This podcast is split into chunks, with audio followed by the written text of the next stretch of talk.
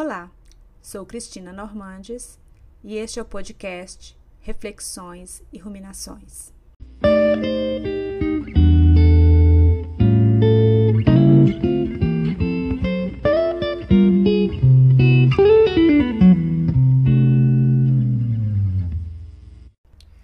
Gostaria de compartilhar com vocês hoje um texto da Palavra de Deus que se encontra no livro de Lamentações, no capítulo 3, dos versos de 26 a 30, que diz assim: É bom esperar tranquilo pela salvação do Senhor. É bom que o homem suporte o jugo enquanto é jovem. Leve-o sozinho e em silêncio, porque o Senhor o pôs sobre ele. Ponha o seu rosto no pó Talvez ainda haja esperança. Este texto que acabei de ler se encontra na Bíblia na versão nova, versão internacional. Mas eu gosto ainda mais desse mesmo texto numa outra versão, que é a versão de Eugene Peterson, na Bíblia A Mensagem, que diz assim: Quando a vida está difícil de suportar, entregue-se à solidão, recolha-se ao silêncio, curve-se em oração. Não faça perguntas. Espere até que surja a esperança. Não fuja das provações, encare-as. O pior nunca é o pior. Viver não é fácil. Viver é difícil. E às vezes se torna tão difícil que achamos que não vamos conseguir suportar.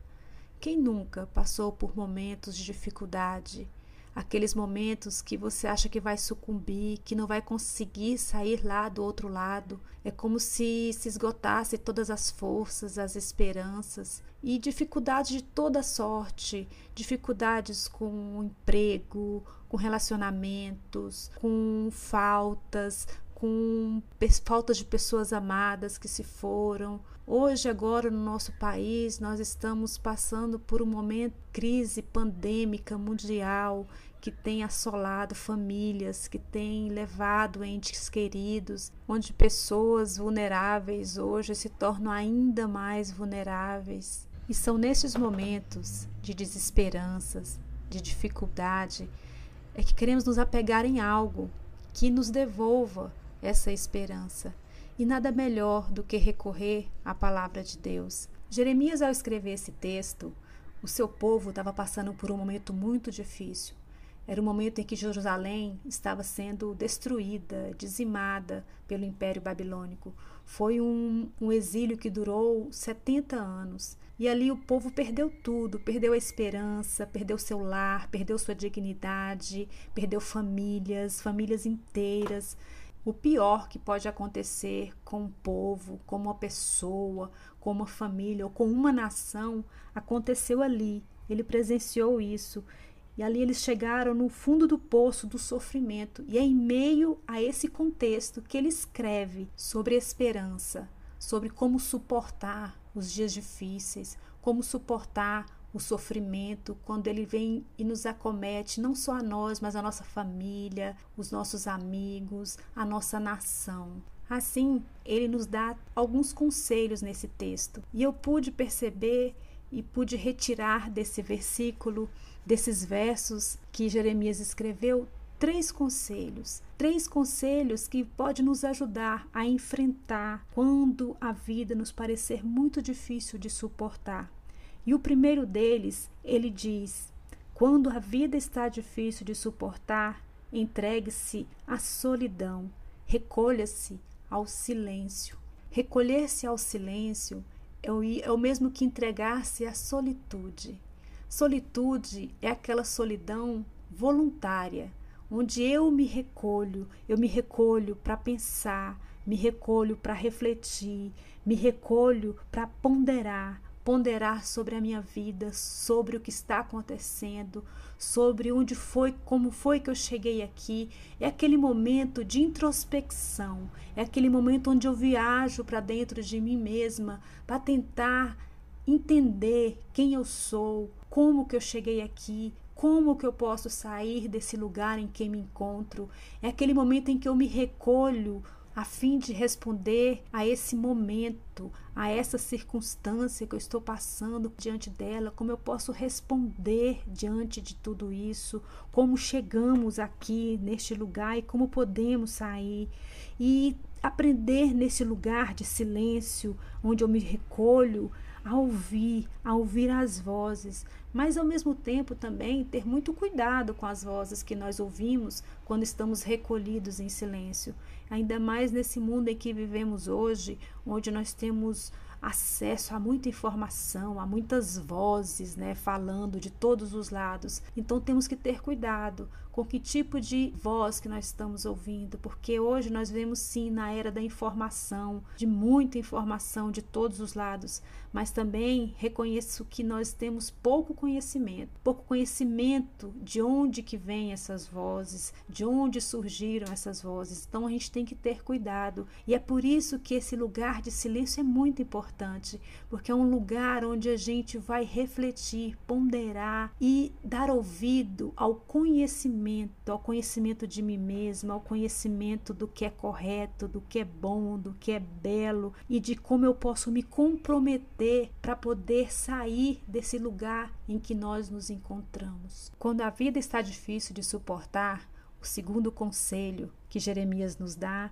é: não faça perguntas, curve-se em oração. Oração é aquele negócio que a gente faz muito pouco, né? E quando a gente faz, a gente faz mal feita e muitas vezes não sabemos se estamos fazendo da maneira correta. Mas eu aprendi que recolher-se em oração, entrar no seu quarto, no secreto, como Jesus nos ensinou, é o momento em que eu vou segredar a Deus tudo aquilo que está no meu coração, todas as minhas angústias, todas as minhas dores, todos os meus medos, todas as minhas inseguranças. O texto diz: não faça perguntas, mas às vezes, quando a gente está lá no nosso quarto, a gente faz perguntas sim para Deus, a gente vai derramar o nosso coração perante o Senhor, e ali, no momento de oração, é que eu vou colocar tudo diante de Deus, toda a minha dor, todo o meu medo, e ali Deus, secretamente, Ele vai nos ver. É outra coisa que eu aprendi, que Deus não escuta lá em secreto, mas ele vê em secreto, porque ele vê a nossa atitude, a nossa intenção, o desejo, ele vê a nossa atitude de estar ali recolhida para falar com ele, para segredar ele tudo aquilo que está no nosso mais íntimo, no mais íntimo do nosso coração. E ele vê e ele também ouve. E é ali também, naquele lugar de oração, é onde não só eu vou colocar diante de Deus todas as minhas angústias, sofrimentos e medos, mas Ele também vai me mostrar qual é a sua vontade, o que que Ele quer, o que que Ele deseja. É nesse momento de intimidade entre mim e o Pai, entre mim e o meu Deus, entre mim e o Senhor. É ali, naquele lugar de oração, onde Ele vai nos mostrar, nos confortar, ele vai nos mostrar qual é a sua vontade. E é nesse lugar que eu encontro paz, é nesse lugar de oração que vai me fazer enxergar aquilo que antes eu não enxergava. É nesse lugar de oração que Deus tira a venda dos meus olhos. É ali, naquele lugar de oração, que eu vou entender o que, é que está acontecendo, não só comigo, mas à minha volta, no mundo à minha volta. Eu aprendo a olhar tudo de uma maneira ampla ampla, holística, uma forma onde eu possa entender o que está acontecendo, não só em mim, com os meus, mas com o mundo, com a história. É ali, naquele lugar de oração. Por isso que quando a vida está muito difícil de suportar, ore, ore, coloque diante de Deus o mais íntimo do seu coração. Coloque diante dele tudo aquilo que você não tem coragem de dizer para ninguém, mas para ele você pode dizer, porque ele te conhece. Ele sabe quem você é, ele sabe o que você pensa, ele sabe o que você sente. Então segrede a ele e ele também vai mostrar para você qual é a vontade dele para sua vida, para o seu momento, para essa situação. E quando você sair desse lugar de oração, você vai sair consolada, porque é isso que acontece quando você entra em oração. Você entra, coloca ali todas as suas angústias, você vai em busca de paz e você encontra essa paz. Você sai consolado, você sai confortado e você sai revigorado, com o ânimo renovado. Quando a vida está difícil de suportar, Jeremias também diz: não fuja das provações, encare-as. Encarar as dificuldades, encarar o sofrimento, enfrentar as dificuldades é isso que eu aprendo com esse texto também. Pois quando enfrentamos dificuldades, lutas, sofrimentos, a nossa tendência muitas vezes é fugir. É fugir ou, ou então tentar mascarar. E mascaramos muitas vezes fugindo, tentando trazer para nós uma ideia de ilusão, de que tudo está bem. Aí criamos para nós fugas que não são verdadeiras, enganando a nós mesmos que tudo está bem, mas que na verdade não está. Encare-as de frente, não fuja, por mais que difícil esteja de passar. E uma das coisas que eu aprendi quando a gente está passando por dificuldade, por tribulação, por sofrimento, até mesmo isso que a gente está passando agora no nosso país, na nossa cidade, com essa pandemia, uma das coisas que eu tenho visto é que, por mais que esteja ruim, por mais que esteja difícil, por mais que seja solitário muitas vezes, existem pessoas, pessoas que são como anjos, pessoas que vêm com uma palavra de carinho, com uma palavra de incentivo, pessoas que são solidárias, pessoas que são generosas, pessoas que te trazem um mimo, às vezes uma flor, um bolo que você gosta. São gestos simples, mas que faz com que aquela solidão, aquele dia mal, aquele dia ruim, aquela situação ruim que a gente está passando se torne suportável. E eu creio que essas pessoas são enviadas por Deus para tornar a nossa vida, mesmo que difícil de suportar muitas vezes, que nos encha de esperança. São esses gestos enche de esperança de que vale a pena sim aguardar, confiante de que o pior nunca é o pior. E por fim, Jeremias diz: quando a vida está difícil de suportar, espere até que surja a esperança. Neste mesmo capítulo, logo mais acima, Jeremias diz: Quero trazer à minha memória aquilo que me dá esperança. Ou seja, eu não quero ficar lembrando de dias ruins, de dias maus, daquilo que pode dar errado, mas eu quero trazer à memória é o que pode me dar esperança. E o que, que me pode dar esperança? É a certeza de que as misericórdias do Senhor se renovam a cada manhã. O que Jeremias quer dizer aqui é: você acordou, amanheceu, então há esperança. Portanto, confie, confie em Deus, Confie nas suas promessas. E a maior promessa que o Senhor fez foi: Eis que eu estarei convosco todos os dias até a consumação dos séculos. Essa é a maior promessa, é a melhor promessa que o Senhor poderia ter nos deixado. É que, independente da dor, do sofrimento, da situação, das circunstâncias que eu ou você ou que a humanidade esteja passando, uma certeza nós podemos ter, e aí reside a nossa esperança, é que Ele está comigo, Ele está com você, Ele está conosco. E isso faz toda a diferença, porque não importa o resultado, não importa o que está por vir. Nós não sabemos muito, nós não temos certezas de nada, não sabemos como será o amanhã, quando a dor vai passar, quando o sofrimento vai chegar ao fim,